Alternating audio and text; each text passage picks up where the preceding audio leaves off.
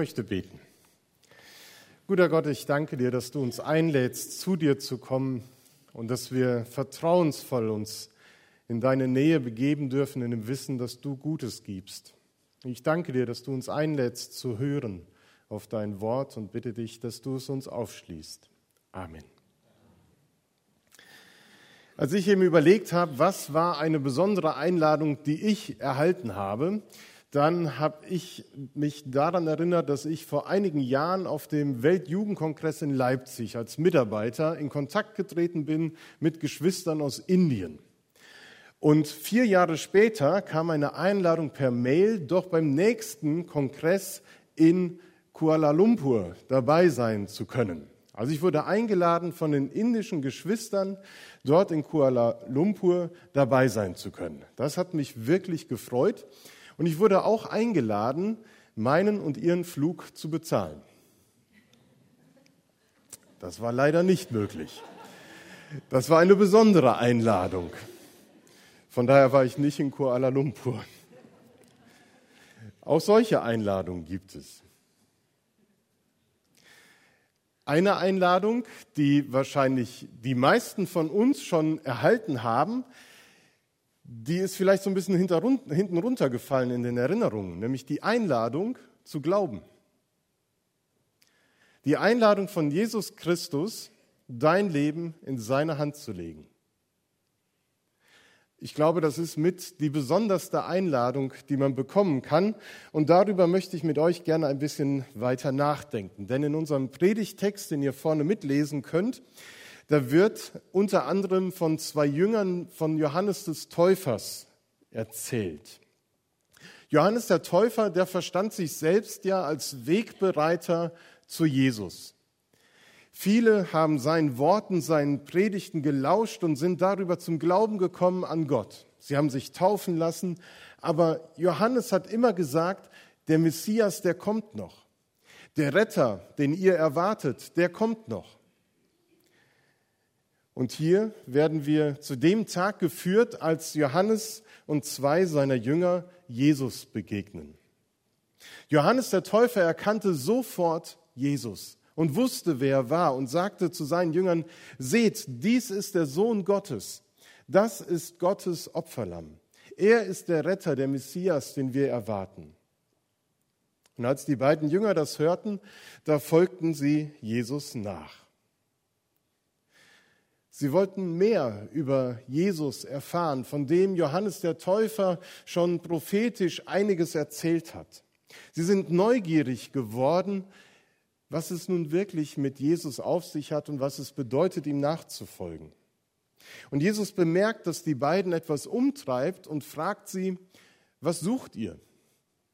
Und die beiden antworten, Meister, wir möchten gern wissen, wo du wohnst. Das ist eine sehr ungewöhnliche Frage, die irgendwie so gar nicht da hineinpasst. Ist vielleicht auch ganz nebensächlich, wo Jesus wohnt auf den ersten Blick. Wenn wir Jesus vielleicht so in die Kategorie der Prominenten hineinstecken, dann wäre es vielleicht interessant zu wissen, ja, wie wohnt denn eigentlich der Sohn Gottes? Wohnt er in einem Palast? Ich meine, er ist in einem Stall zur Welt gekommen, aber wie wohnt er jetzt als Erwachsener? Lebt er in Reichtum und in Wohlstand? Das fragen wir uns ja manchmal so bei Prominenten unserer Zeit. Wie wohnt unsere Bundeskanzlerin wirklich? Oder andere Stars aus dem Showbiz oder aus dem Sportbereich. Bei Google Earth kann man ja zumindest mal in Richtung LA fliegen und zu gucken, wie die Hollywood-Stars eventuell leben und wie groß ihr Pool und anwesend ist. Sicherlich ist Jesus nicht mit so einer Person zu vergleichen und doch ist es für diese beiden Jünger eine interessante Frage, wie wohnt Jesus? Und was macht Jesus?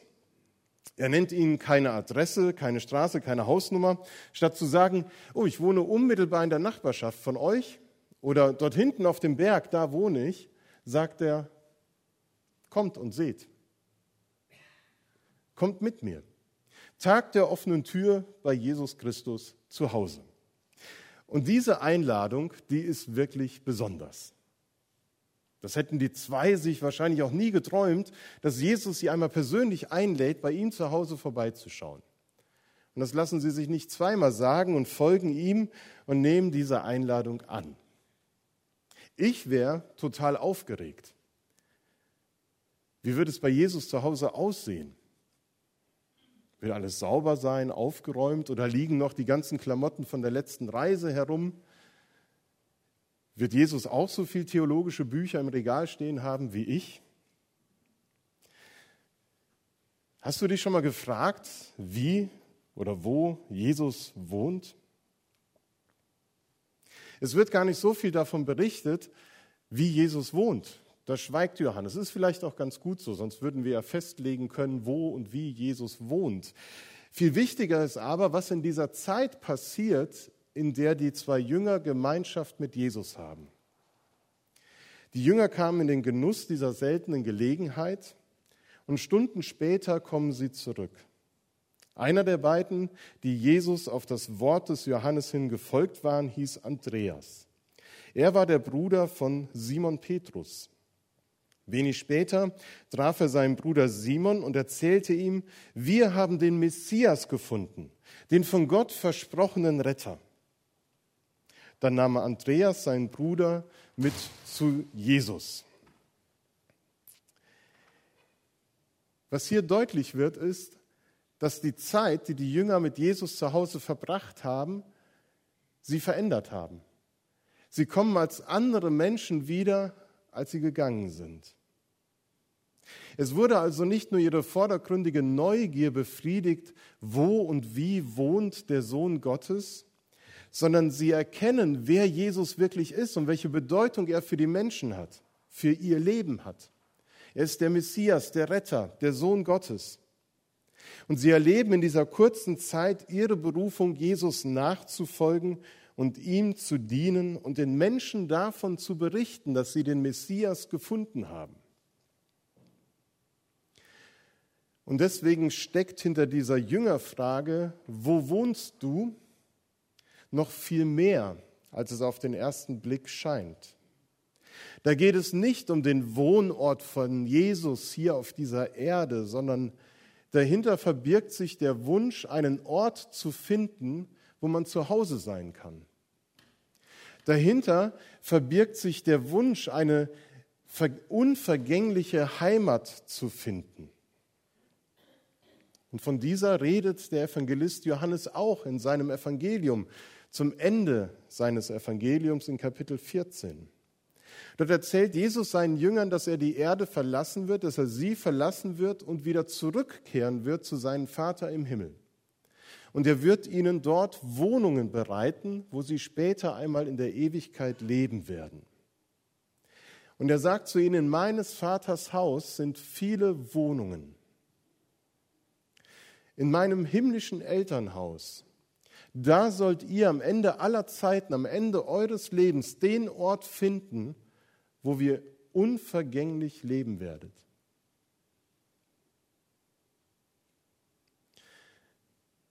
In dieser Geschichte und in diesem Dialog, da geht es gar nicht so sehr um den Wohnort von Jesus, sondern um eine ganz existenzielle Frage für unser Leben nämlich die Frage, wohin führt mein Leben? Was ist das Ziel meines Lebens und was geschieht nach meinem Ableben hier auf Erden? Was sucht ihr? Diese Frage lautet dann noch anders pointiert. Wo sucht ihr oder bei wem sucht ihr das Ziel eures Lebens? Bei wem sucht ihr den Sinn eures Lebens? Die Begegnung mit Jesus führt diese beiden Menschen auf den Weg mit Gott. Sie entdecken, dass sie ihr Ziel und den Sinn ihres Lebens bei Jesus Christus, dem Sohn Gottes, finden.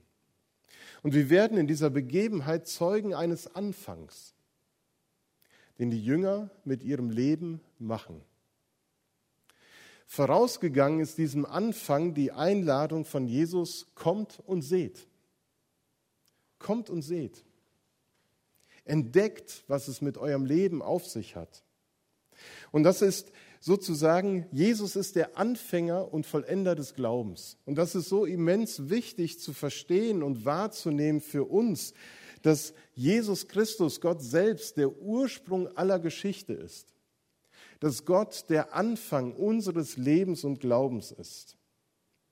Nicht wir machen den ersten Schritt auf Gott zu, um mit ihm in, in, in Beziehung zu treten, sondern umgekehrt. Gott kommt auf uns zu in Jesus Christus. Er fängt an, die Menschen zu suchen und einzuladen, mit ihm zu leben. Und das lesen wir schon ganz am Anfang der Bibel. Da wird die Geschichte von Adam und Eva erzählt, als die Geschichte der ersten Menschen. Und als sie sich von Gott abgewandt haben und ihrer Schuld bewusst worden, geworden sind, da versuchen sie sich zu verstecken. Sie schämen sich vor Gott und wollen ihm nicht mehr unter die Augen treten. Doch Gott, was macht er? Er geht in den Garten Eden und sucht sie. Er ruft sie. Adam, wo bist du? Eva, wo hast du dich versteckt? Ich suche dich, ich suche euch. Und wenn wir die Bibel weiterlesen, dann tauchen wir in diese ganz besondere Geschichte ein, nämlich die Geschichte der Gottsuche. Menschen suchen nach Gott. Und wie es der Prophet Jeremia verheißen hat, sie werden ihn finden. Durch den Prophet Jeremia sagt Gott, wenn ihr mich von ganzem Herzen suchen werdet, so werde ich mich finden lassen, weil ich schon auf dem Weg zu euch bin. Und das Erste, wie das Neue Testament erzählt die Geschichte von Gott, der auf die Suche nach mir und nach dir ist. Das ist die Gottsuche, die dort berichtet wird.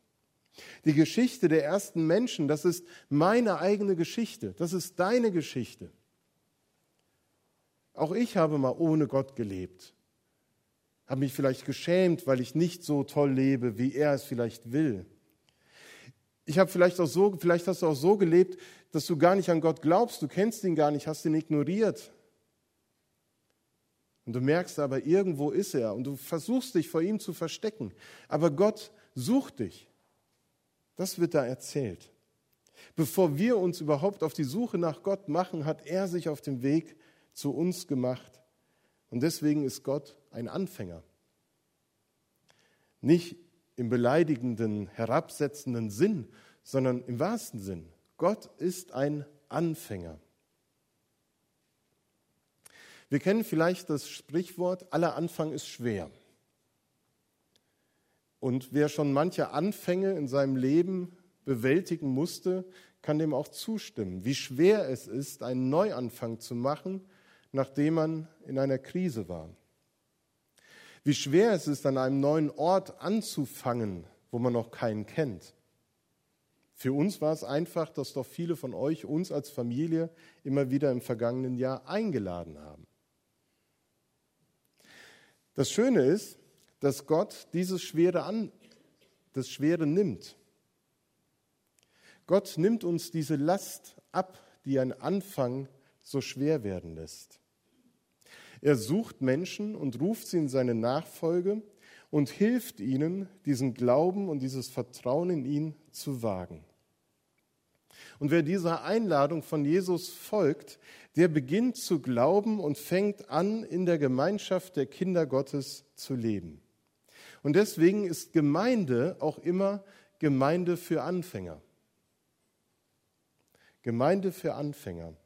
Für diejenigen, die es wagen, Christus nachzufolgen. Die sagen, ich entscheide mich. Ich will das. Ich will Gott glauben.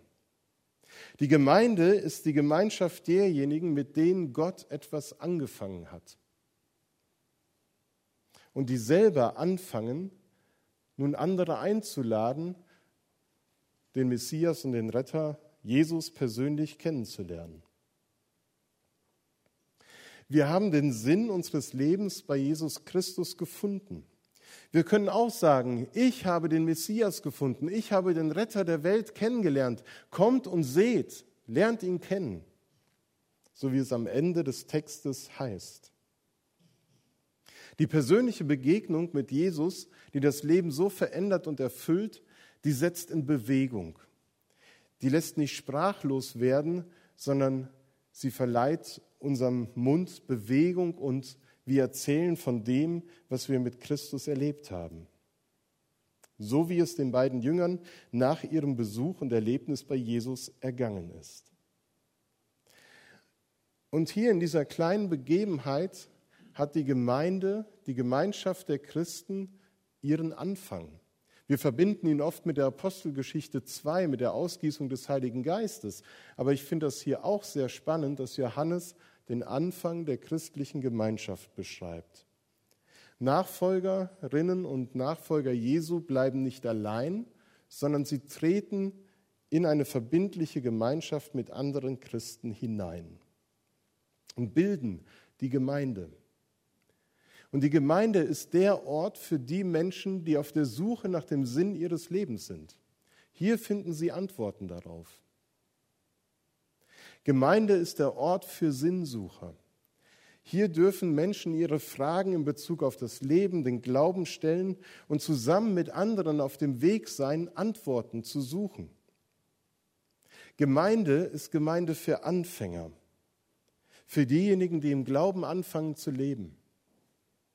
Wir alle haben irgendwann einmal diesen Anfang gemacht. Für den einen ist es vor kurzem gewesen und für den anderen schon viele, viele Jahrzehnte her. All dem, egal wann du angefangen hast zu glauben, ging die Einladung Jesu voraus, folge mir nach, komm und sieh, was ich für dein Leben bereithalte. Durch den Bibeltext fragt Jesus heute genauso. Was suchst du in deinem Leben? Wo suchst du den Sinn und das Ziel deines Lebens? Und er spricht dir die Einladung zu, komm und sieh, was ich dir zu bieten habe.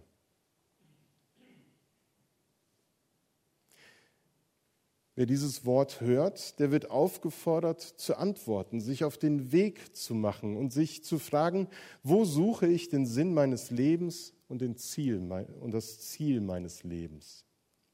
Und wir können, wie die beiden Jünger damals, entdecken, dass wir genau das bei Jesus geschenkt bekommen und gezeigt bekommen. Und deswegen ist diese Einladung, die Jesus ausspricht, jeden Tag neu, die wichtigste Einladung und die bedeutendste Einladung, die wir in unserem Leben hören können. Gemeinde für Anfänger. Matze hat es eben am Anfang des Gottesdienstes gesagt, dass du vielleicht überrascht bist über dieses Thema und denkst, naja, also Anfänger bin ich nicht, ich bin da schon Profi, ich habe schon 100 Gemeindeversammlungen erlebt und war auch schon fünf Jahre in der Gemeindeleitung aktiv, von daher Gemeinde, da bin ich kein Anfänger. Dennoch ist Gemeinde für Anfänger auch anders zu sehen, nämlich die Gemeinschaft derjenigen, die immer wieder neu anfangen. Als Nachfolger sind wir auf einem Weg gestellt. Bis zum Ziel dauert es noch, hoffentlich einige Jahre. Und dieser Weg, der besteht nicht nur aus glatten Straßen und einem goldenen Teppich oder roten Teppich, sondern dieser Weg ist auch mit Pflastersteinen besät. Der ist manchmal ganz schön steinig und dornig und es geht hoch und runter. Der Lebensweg, den wir hinter uns legen, der ist nicht immer einfach, sondern mancherlei Irritation und Zweifel werden uns auf diesem Weg immer wieder begleiten. Und wir werden eingeladen, immer wieder neu zu kommen und zu sehen. Auf die Frage, wo wirst du bleiben, antwortet Jesus in Vers 38, kommt und seht. Was gibt es da zu sehen? Zu sehen ist Jesus Christus, der einen Weg beschreitet für uns. Jesus geht einen Leidensweg für uns, denn zu sehen ist das Kreuz. Nachfolge Jesu ist Nachfolge des Gekreuzigten. Dass Jesus diesen Weg gegangen ist, diesen Leidensweg gegangen ist, soll uns aber nicht schrecken, sondern genau im Gegenteil ermutigen.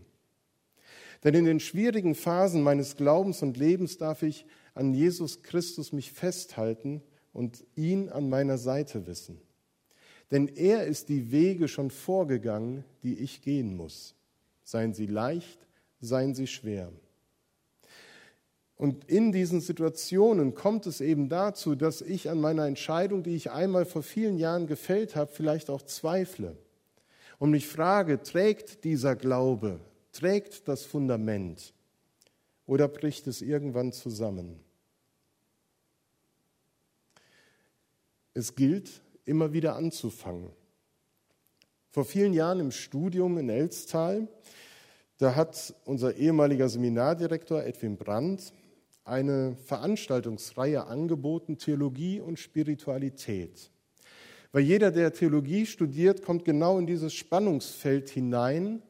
Wie schaffe ich es, in meinem Alltag, der vollgepackt ist mit Nachdenken über Jesus und Gott, meine persönliche Frömmigkeit weiterzuleben? Und das ist auch mit eine der Krisen, die eigentlich auch jeder einmal durchmachen muss, zu entdecken, dass Glauben sich verändert. Und wir hatten ein reges Interesse an dieser Veranstaltung, weil Edwin Brandt natürlich schon so viel Erfahrung hat und uns so viel auch mitgegeben hat an Glaubensweisheit. Und wir saßen da als junge Studierende und haben gedacht, jetzt wird uns geholfen. Jetzt kriegen wir ganz viele neue Impulse. Und der erste Satz, den er ungefähr gesagt hat, der ist mir tief ins Herz gegangen. Denn Edwin stand vor uns und sagte, liebe Brüder und Schwestern, so war immer die Anrede, glaubt ja nicht, dass ich so viel weiter bin als ihr. Der einzige Vorteil, den ich gegenüber euch habe, ist, dass ich schon häufiger von vorne angefangen habe. Der einzige Vorteil, den ich gegenüber euch habe, ist, dass ich schon häufiger von neuem angefangen habe. Das bedeutet, Gemeinde für Anfänger zu sein. Wir fangen immer wieder von neuem an, müssen immer wieder neu Vertrauen wagen. Und dazu lädt Jesus Christus uns heute ein, zu kommen und zu sehen. Wir wollen gerne diesen Raum noch einmal öffnen um Fragen zu stellen. Ende September startet bei uns in der Gemeinde der Alpha-Kurs, der Kurs für Sinnsucher. Und dazu möchte ich gern zum Ende der Predigt nochmal einladen und wir sehen dazu ein kleines Video.